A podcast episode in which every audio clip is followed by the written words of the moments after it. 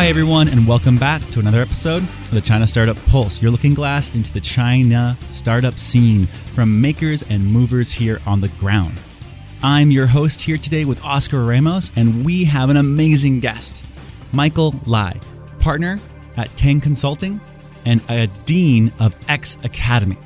This is an incredible and innovative firm that helps people build ideal holistic experiences for companies. This is one of the largest and fastest growing design consulting UI UX in China with so many consultants and customers here in China.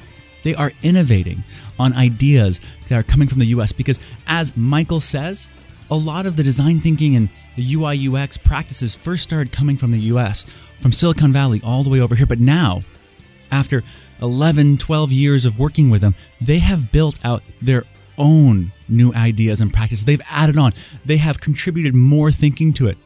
And in this, we talk about X thinking, which is their mix between the relationship between brands and users and how they talk about relationship, how important it is. This is one of the key insights that they've discovered that works in China. And now brands in China, people they work with, are adopting the China model for UI UX experiences for design thinking and bringing it to the world. No longer is the world or the US to everywhere else. It's China to everywhere else. They have a book, the X thinking book that we talk about we talk about good suggestions, the kernels of truth and intellect that, that he shares with us about how to think when you're building a startup on your first users. It's absolutely an incredible podcast. I'm so lucky to have Michael Lai on here, and I can't wait for you all to hear it. So without any further ado about it, let's get into it. Cheers.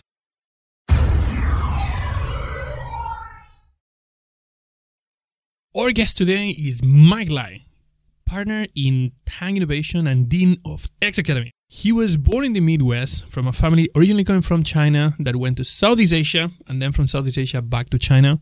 Family of people in the healthcare space. He was really going to the science track in high school teacher recommended him to try the newspaper in school. So that got him close to design, photography, and things changed. But then reality came back and he had to go back to science. And after studying biomedical engineering in Johns Hopkins, he decided to go back to his real passion, design. And after working in design for some time, as he said, putting lipstick in the pig, not being able to influence the creation of products, just trying to make products look better, he went to Hong Kong where he studied interaction design and then he went deep into that. He was a professor for a couple of years. But after that, he wanted to learn more. He went to Tsinghua University where he did his PhD on the topic. But Beijing was not the place that he liked the most. So he decided to go back to Hong Kong. But in Hong Kong, two days in, uh, after coming back, he received a call. He received a call from Jason Huang, founder of Tang Consulting, and that's where everything started. Today, Tang Consulting is one of the largest experience strategy and design consulting firms in China. Mike, welcome to the podcast and let us know about uh, about Tang Consulting. What's Tang Consulting? Thank you. Thank you very much. Yeah, welcome to the show. Thanks. Honored to be here. So, Tang Consulting, like you said, it's a experience strategy and design consultancy and what we focus on is helping our clients create what we call holistic ideal experiences mm-hmm. where a lot of companies may focus on the experience maybe just on the product or their service, what we call offerings. They may focus on just maybe the retail store. They may only focus on the front part of the customer journey where they're only trying to get the sale done. But what we try to do is we try to integrate everything together from a omni channel, omni touch point approach where from even before you contact the company, before you actually interact with them at all, and to after you make the purchase to servicing but maybe even after you stop using their product and services.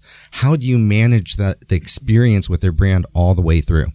And so we integrate basically online offline. Mm-hmm. we integrate from the product and service offerings to the channels may they be online offline and also the people. Employee behaviors are extremely important in what we do as well and then communications.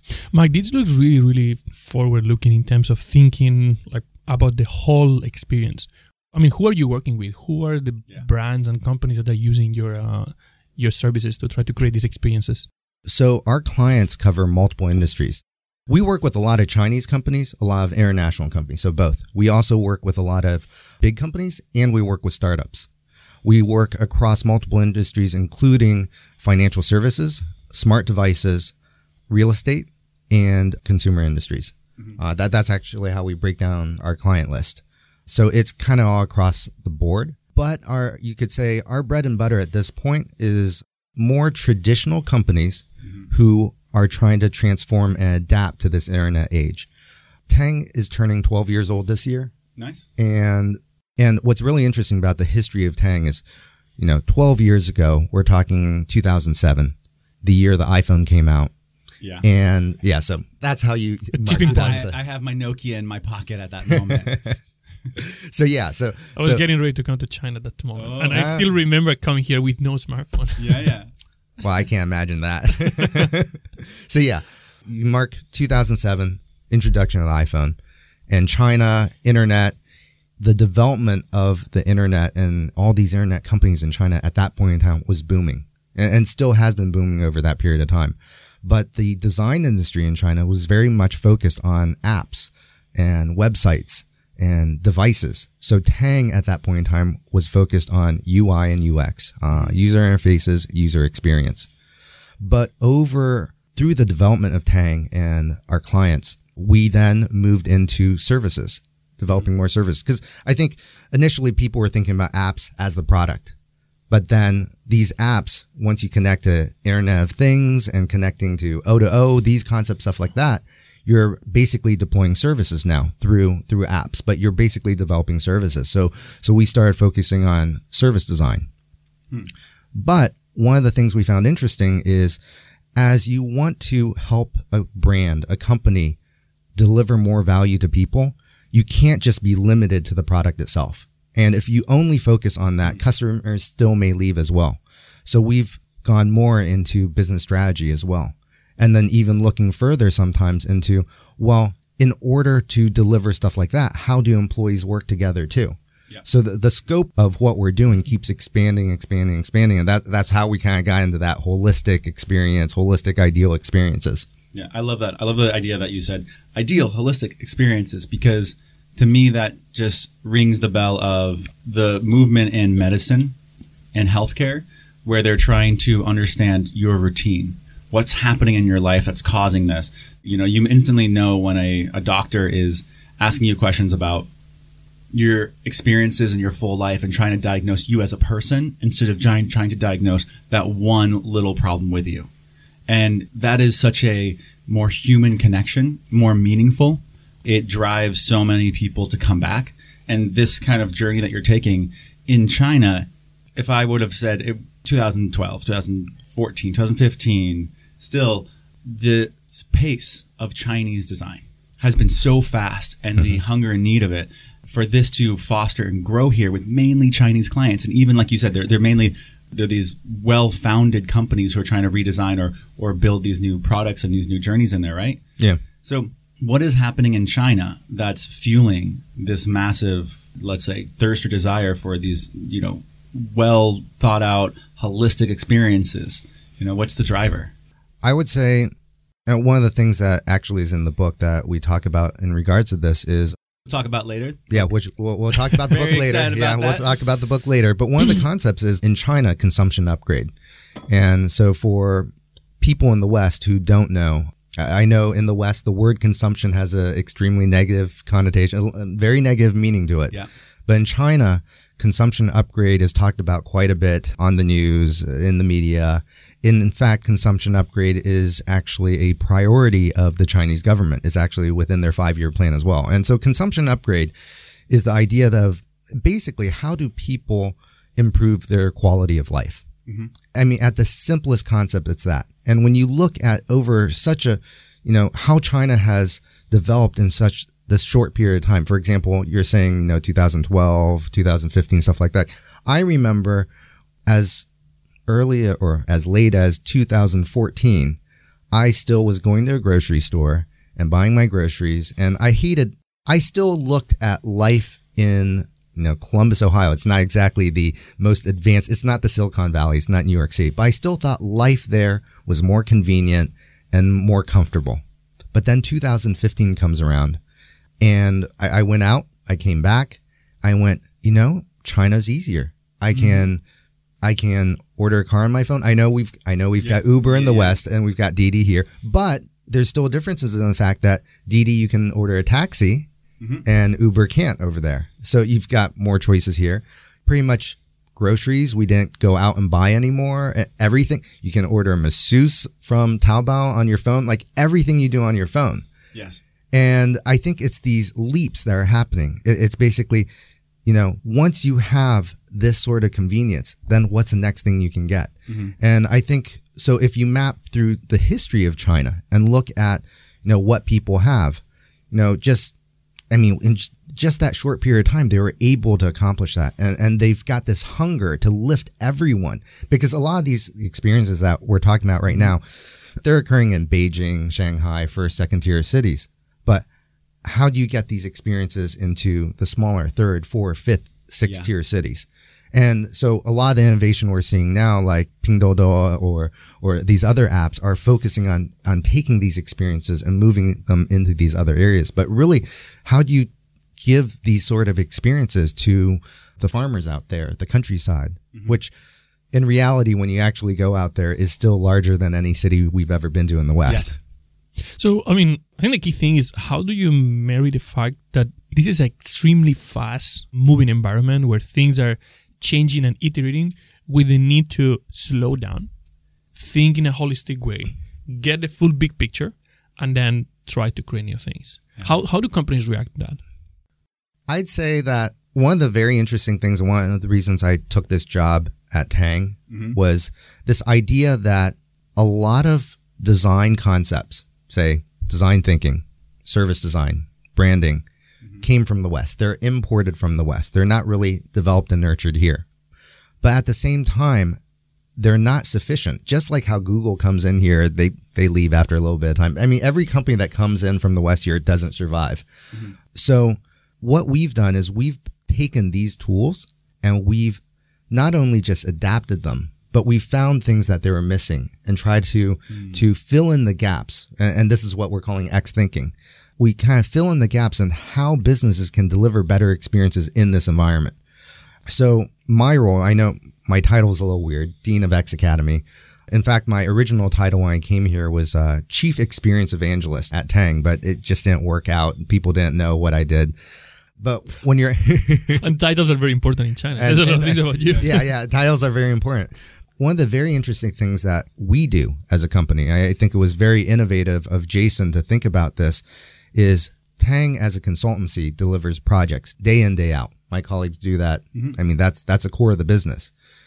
But my job is actually to review all those projects and see one from is there any new learning? Have we done something new and different that we can learn from and that we can standardize across the whole company? Yeah. Second is out of the stuff that we've created, how can we improve the quality of how we're delivering it? Is there a way to, does it come from training that I give to my colleagues? Or is it actually needing to alter the stuff that we, we d- deliver for them? So I think it's both the, you know, the work that we're doing, we're importing some stuff, but now we're actually taking the time to reflect on the work we do, to improve on it, improve ourselves, iterate ourselves as well to deliver that to clients to me, this is one of the things that is unique about Tang. And I don't, it's not something I see within our clients. Mm-hmm. But I'll also say that our clients are extremely hungry for new knowledge. Yeah. And one of the spaces right now that's really hot in China is executive education or startup education. There's all these programs out there where people are going out there taking classes over the weekend. That's been a really hot area in China where so people are hungry for the next competitive advantage. I'm so excited about what you said because I really believe that there are a lot of incremental uh, advances coming out of China in not just design, but just the way that products are delivered and the user experience and these little things. We see them as these small steps. And so as we take these small steps, we don't really see the new learnings in the whole aspect of it. But mobile marketing, mobile has gone so far in China and they're uh, so advanced that it you don't really see it until you leave, and then all of a sudden you're like, oh my god, mobile experience everywhere else sucks. Mm-hmm. Everywhere else sucks. Like this is incredible. And so I believe China has all these new competencies that are hidden, that are woven into the fabric of just modern day. This is just how we do things because, you know, there's no other way. Yeah. This, this was what works. But all these learnings hidden in there. And I, I kind of want to dive real quick. One quick question. What's one of those learnings that when you were looking over them, you're like, oh, that's, that is interesting. What's one of your favorite, most interesting learnings from there? Because there's, it's such a different system. So one of the things within X thinking and within our book is what we call the relationship model. And so in China, we know Guanxi relationship is really important. Mm-hmm. And in the West, when you do customer journeys or if if you look at marketing, you pretty much just focus on getting to the sale. And while customer journeys will in the West will also go down to service and stuff like that, and they've got persona. Persona mm-hmm. being okay, you define this user, mm-hmm. and you know how do they learn the product, how do they buy the product, how do they use the product, how do they service the product. That's roughly the area you look at. But with the relationship model, we've kind of looked at it from, you know, if you and a brand are two people, and at the beginning you're strangers, the brand doesn't know you, you don't know the brand, then how do you guys get to know each other? You know, that normally is within our realm of marketing. But then the next phase is you become acquaintances. So you know through advertising or mm-hmm. something you, you learn about the brand and the brand through, you know, WeChat or something has your account information. They know you now. Mm-hmm. But then so you're acquaintances. And you with other acquaintances, sometimes you may prefer one person over another person. If you trust someone more, you do some more things with them, you eventually become friends. So the next stage for us is friends. And friends is defined really as, well, you prefer this relationship over other relationships. You prefer hmm. this product and service over others. But we don't just stop there. You know, how do you go from friendship to really feeling like your family? Hmm. That I trust this over everything else. Or, so me as a customer, I choose this brand over everything else. And regardless of maybe they made a mistake, maybe there's a pain point, maybe they screwed up somewhere, I am still loyal to them. But there's a flip side to that. What does the brand offer instead? How does the brand Yeah. Replicate that back. And I think there's this mutual aspect on, you know, in a relationship. It's just not one sided. It's from traditional, I think Western marketing is very focused on, you know, mm-hmm. we're pushing just get to the sale, get the sale. And, you know, uh, service is just kind of more lip service. Uh, it- you know, we've got our Twitter account there. If you have any things, you, you message us. But, you know, if only if it's really, really bad stuff, then we'll actually Yeah, yeah, yeah. worry about it. But here we're, we're looking at these concepts such as relationship and implementing it into the service offering that we have. And this is one of the things that we found through the work we've done, as well as it's something that really resonates with, with our clients here. And is one of the enablers of that the abundant people power here in China as to maintain those relationships or move it forward? Is there an element of human resources as being a main driver of that? Because there's always a fight. Like people in the in the West think, well, I, I would have to hire a bunch of people and to maintain these relationships and do this, and that's prohibitive. So is kind of a secret weapon in China the availability of human resources, or is it something else? Is it the connectivity of all these internet platforms on stacked ecosystems, or or what's an advantage here? I'd say one is the internet ecosystems. Hmm. Definitely that. China at this moment is still very focused on the tech aspect. The human component, I feel like Western understands a little bit better when it comes to, you know, think about table service at a restaurant here versus restaurant in the West or, or the fact that for example, one of my pet peeves here in China is you order appetizer, dessert, uh, or entree and dessert, and your dessert may come first, and your entree, or- Yeah, yeah, like it's just completely the wrong order. And- well, I mean, I mean, people don't think it's, it's bad. I mean, okay, okay, yeah, that thing is bad. To me, it's a bad it's, peeve. I mean my, my kids they are fine with that. Ah, like okay, they're yeah, born yeah. and raised here, but they feel like okay, dessert comes now. Let's let's do it. Perfect. That's what I wanted.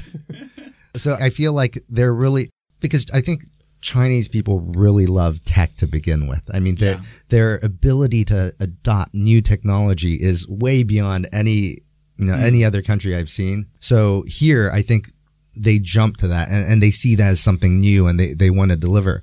But at the same time, we have been finding these human services part really starting to come back and people starting to realize, you know, there's that human touch that that is missing. And especially when you look at younger generations here in China, people that are digital native to begin mm-hmm. with, yep. they're going, you know what? They, they love the analog stuff. They love the, the human contact. So, I mean, there's both sides to it, mm-hmm. but I think it's the fact that the platforms here in terms of WeChat integrates everything together. That yes. really delivers it. Alipay, they've got all that information well in terms of, of Alibaba, Ant Financial, and everything. Mm-hmm.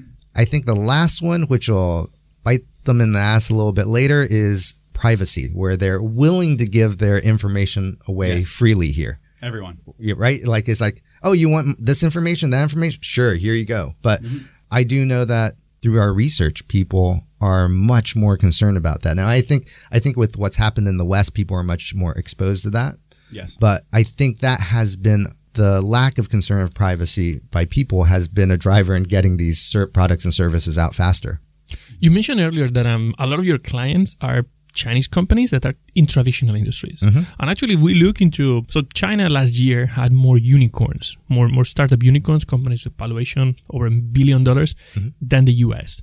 But if you look into these unicorns, a lot of these unicorns are actually not not driven by deep tech. Mm-hmm. They are driven by actually ha- being able to dis- disrupt an industry, a traditional industry, by leveraging technology or using technology. Mm-hmm. So and then you, you, you talk now how Chinese consumers are so open to try new things and new technology. A lot of brands internationally they look at Silicon Valley right now as a place to look for global innovation. Mm-hmm. How much are you seeing this trend of brands outside of China coming to China, not just looking for innovation in China, but innovation that could have global potential? Is this something that still not happening? So I do think there are companies outside of China coming here and actually innovating here more than they are outside of China. Not one of our clients, but I know I've heard stories about, for example, Nissan. Mm-hmm. So a lot of car companies initially used to focus on developing for the United States first. Basically, you develop a platform for a car. Basically, a lot of companies are developing a product for one market and try to sell it to every market. And it used to be developed for the US and sell it everywhere else. Nissan, for example, started, I mean, ages ago, said, we're going to develop for China first and sell that car everywhere else. So uh, this, this was evident long ago. Uh, one of our clients is Amway from the United States, and they've been working with us on their digital transformation here in China. And it's a story where at this point, the US office has taken notice of the work that is being done here and letting China pilot the program here and yeah. then roll it out everywhere else. And so I, this is a great example, I think, of, you know, because of how the digital industry is here, the internet companies are here, how the integration of everything is here is really driving more innovation here and mm-hmm. people are taking notice and trying to implement in other places. Absolutely. I love it. That just, that's what's happening here. You have to come here to experience. You have to see what these ecosystems are like and you have to see that there's such an opportunity when you let the teams here drive, take the wheel, and try to build something within this ecosystem. You can find force multipliers everywhere. Mm-hmm. And you're always destined to fail if you are trying to control it remotely from a different place. Because you're not going to be able to move fast enough. You're not going to be able to see the things on the ground that you need to, the signs to move forward. You talk about how traditional companies are, are working with you, and that makes a lot of sense because mm-hmm. at the end of the day, they are being disrupted by the new unicorns that are changing very traditional industries. But at the same time, when we look at, into Chinese internet companies, Chinese tech startups, they are also super active globally in innovation. One of the strategies that big companies are using for innovation is corporate venture capital, directly investing into startups Chinese internet companies are among the most active corporate VCs globally. They are basically part of every single unicorn in China and they're extremely active outside of China. But they're also working mm. with, with companies like you. When these companies that are very innovative, they are way ahead of other companies already in like certain key areas of, of open innovation. What are the type of things that they're looking when they want to work with you? So one of our clients is Ant Financial and they have a product called Sesame Credit. For people in the West who haven't heard of it, it's uh, known as social credit. And I know there's Black Mirror episodes about it and, and everything. So put that aside for a moment. So one of the things that that was really interesting about that project is that in the West, credit is an established concept, mainly credit cards and how it's used. It's used from a financial standpoint. And what they were interested in is how do you look beyond that? How do we understand how credit impacts people's lives? So what we help them with is truly understand how credit can change people's experience through their whole livelihood. And so what we did was we looked at people from when they're students, say in college. How could, how could credit impact them? And I'm not talking about financial credit at this point. China has problems with such as um, identity, you know, you know, who you are. Can I truly trust who you say you are? That's a form of, it's a form of credibility, which is basically altering the concept a little bit versus to getting your first job to you know once you're more established when you go to a hotel so especially here in china you have to put down some cash for a deposit that you get back later but here they can use your credit and again it's not financial it's got more to do with you know are you law abiding are you someone that can be trusted do you normally break stuff if you break stuff then maybe you should pay a deposit but if you don't then maybe you don't need to pay a deposit to even have scenarios in terms of dating. You know, is this the person that they say they are? You know, it's a blind date. I really don't know if you really are the person you say. So they, we've looked at all these concepts all the way to when someone gets old towards retirement. The things that they care about change over time. So the credit they, they need changes as well. Hmm.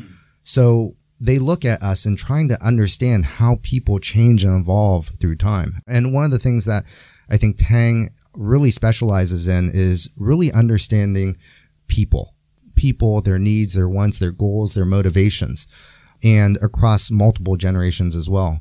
So one of the products that we've created is uh, our persona library, which you know you guys know. It's an amazing product that uh, we use every single batch. It's an amazing product where you profile archetypes of Chinese consumers, and uh, we use that every time we start a new It- accelerator it is excellent. to be able to help profile and understand customers. But you don't know your customer, anything else that you do is going to be probably on the wrong direction. Yeah. So it's one of the things that we developed as, you know, out of all these projects we've worked on in China through our 12 year history, we kind of collect these, these personas through these different projects. I mean, we, we've anonymized them. We, they're not related to any particular client anymore, but, and generalize them. But we, the version you, you guys are using is the, was it the top 15? I think it's like 30 or Uh, yeah, 30. but top I mean, 30 There be more than yeah. more than 15. Yeah. 30, at least 30. Yeah. Took a lot uh, of time to translate them. but yeah, these these top personas in China, and so we're still working on that. We we are actually developing a larger database, a larger library of that as well. Happy to be part of that too. Yeah, Yeah. So just to summarize, will you say that you're working with traditional companies to help them move fast and with more internet startups to help them move slow? We con- connecting with the think fast and slow book mm-hmm. where you say, yeah, you need to think both ways if you want to Yeah. be able to, to innovate. Oversimplifying, would you think that this is one of the things that you do? Yeah, I'd say so. I, I I think one of the things is for big companies, it's really you know trying to break them out of what they think they're doing. You know, we worked with a traditional car company who you know they may think they're in the car business, but are they actually in the mobility business? And how does that open up to what they're doing? For startups, it's helping them understand their customers, qu- uh, questioning their assumptions. Like you said, they're moving really fast. You know, they're they have their initial assumptions. They're going out, they're deploying it, but maybe it is like you say, slowing them down and reanalyzing: is this all working out? Uh, one of our clients is Xiaoguan Tea here in China. Uh, I don't know if you've heard of them. They're a tea startup. It's founded by a serial entrepreneur in China who created 8848, a cell phone brand, a high-end luxury cell phone mm-hmm. brand. He also he's got a few other startups, but this tea company focuses on well, they found a great tea in China. He mm-hmm. sourced great tea, and tea normally in China when it's purchased is like large batches. Yeah. Yeah. So so A you know, tin box or a bag. yeah, something like that. And you think about how you normally use it. You normally you buy all this, so you can't try a whole bunch of different teas. You only can try one tea at a time. Yep. And then when you drink it, you open the bag, you expose it to the air, the humidity. Use your hands to go in and pinch a little bit out, put it in your teacup, Mhm. and so it's not exactly hygienic either. Yes.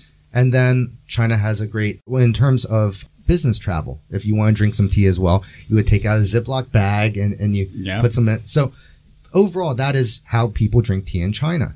Well, they thought their target audience were these traditional tea lovers because they sourced great tea. Yeah. But through our research, through we repositioned their customer as a young, successful business person that likes tea but doesn't understand tea well. Yep. I mean, huge market for that. So once you begin to understand those sort of people and, and what they offer, and I should jump in here and say, Xiaoguan tea literally translates to small canister tea. So what they offer is what their product actually is a tea in a tin can that is one serving. Mhm. So it, it's kind of like a next Nespresso. yeah, yeah, for- Especially for tea. Yeah, for tea, but it doesn't require the machine to do it. It, it just houses Yep. each one. It's like Read Zero, you know? Uh, yeah. So and it's easier and the user experience is more direct and more fitted towards what that kind of uh, customer profile is. exactly. So in this case, though, because this audience doesn't understand tea, they love tea. They want to try more tea out, but they may choose one type of tea one day, another type of tea another day. They can take a few cans with them for business trips. There's these beautiful sets for gifting. China's really loves gifting as well.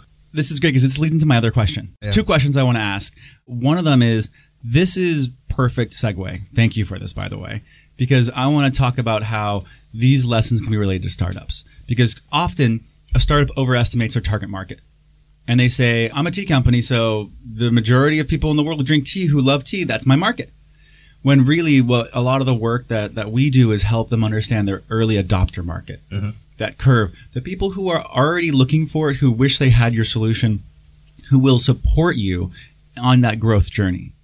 And uh, this sounds like a case of that. Yes. Um, but if you were to summarize some of these tips or ideas into kernels that you could tell startups, because we got a lot of startups listening right now, what would some of those kernels of truth or insight be? So, one of the ones I think about quite a bit that Mhm. we're really focused on is in terms of segmenting your users down, your customers down. There are different types of people that you want to have a different type of relationship with, Mhm. and they may not all be your direct customer. So, Mhm. one of the things that we do is we begin begin to differentiate. There are some people, especially for startups, they're mainly concerned about lead users, or not sorry, seed users. So these are people that are early adopters Mhm. that are they're probably less they're less picky. So in a way, in, in the sense that if something goes wrong, if there's a bug, they're more forgiving if if something Yep. happens. They're also more passionate in the sense that they're willing to help you out as well. You can work together with them to help improve your product. Exactly. So, you know, that's one particular type of audience. That audience, though, is extremely different than what we call a majority user. Mhm. M- majority user, they're the ones that maybe a traditional company's more established. They're the ones that your bread and butter, but they're not going to, they're not as forgiving for your company. They're not going to, you know, they're not going to help promote your company as well as that a seed user would, would be. Mhm. Another one to think about we call you know, would be a lead user. So if a startup is in the process of still trying to figure out what they're offering, you know, Mhm. they know their general space, but they're looking for some unique innovation within that space, something com- a little bit different, and truly understanding how people do it differently. We look at lead users, Mhm. and they basically lead users are people that are ahead of the curve. They found a problem within their life, Yeah. and they may be using some existing products in a way those products were never meant to be used, or they may have invented a little thing themselves to solve that problem. I would assume that founders themselves, in a way, are these lead The users. alpha, omega, lead user. Exactly. But you begin to differentiate these people by when you're able to separate them out and figure out who you're targeting for what reason, Mhm. then you can be much more effective in what you're creating. I love it. That's brilliant, super useful advice. I absolutely love it. All right, so let's take some moments to talk about your book. I want to know more about not only X Academy and the book, but then more about how people can get a hold of you and everything. So this is your opportunity to plug, Okay. inform, share. So excited for this episode. It's been such great conversation and, and knowledge just being dropped on everyone. Tell me more about the book and X Academy and how people get a hold of you. So the book is currently titled X Thinking Rebuilding the Relationship Between Brands and People. Nice. And, you know, X thinking, I know we, I dropped it here and there, but at its core, it's our philosophy, it's our fundamental belief that you need to create value for people by delivering experiences. Mhm. So this book goes through our philosophy. It also goes through, you know, what is the approach that brands should take to deliver this value for people? And then it, it goes down more into detail in terms of um, several methodologies that you can use. So for methods to help companies position both their users, their customers, and their company, how to envision the ideal future experience that they should deliver for these people Mm. and then what can you do to realize it you know what is are some how do you create practical projects practical activities that the company should do to bring it to life Mm. Understood. And this is going to be out when? so this book jason and i are working on together Yeah. and it will will be out the second half of this year All right, excellent. I can't wait. That's going to be a huge improvement in the base of knowledge about China and bringing awareness to the kind of innovations that players that are incredibly talented like you and Tang and the whole agency are bringing. It's just I'm I'm so excited for the book. I can't wait to have you on after if we can fit you in. Tell me more about how people can get a hold of you, how if people want to reach out and work with you, where should people go? So yeah, to learn more about Tang Consulting or get a hold of us, uh, potentially work on a project together, or or just learn about experiences, X thinking, feel free to visit us at our website, which is www.tang, which is t a n g u x dot com. All right, awesome.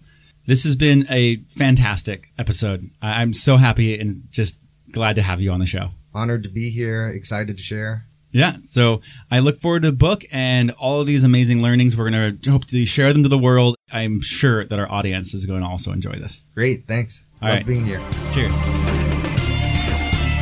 Hey everyone, I just want to take a quick moment to thank our sponsor, China Accelerator. They are a accelerator based in Shanghai, bringing international ideas into China and Chinese ideas international.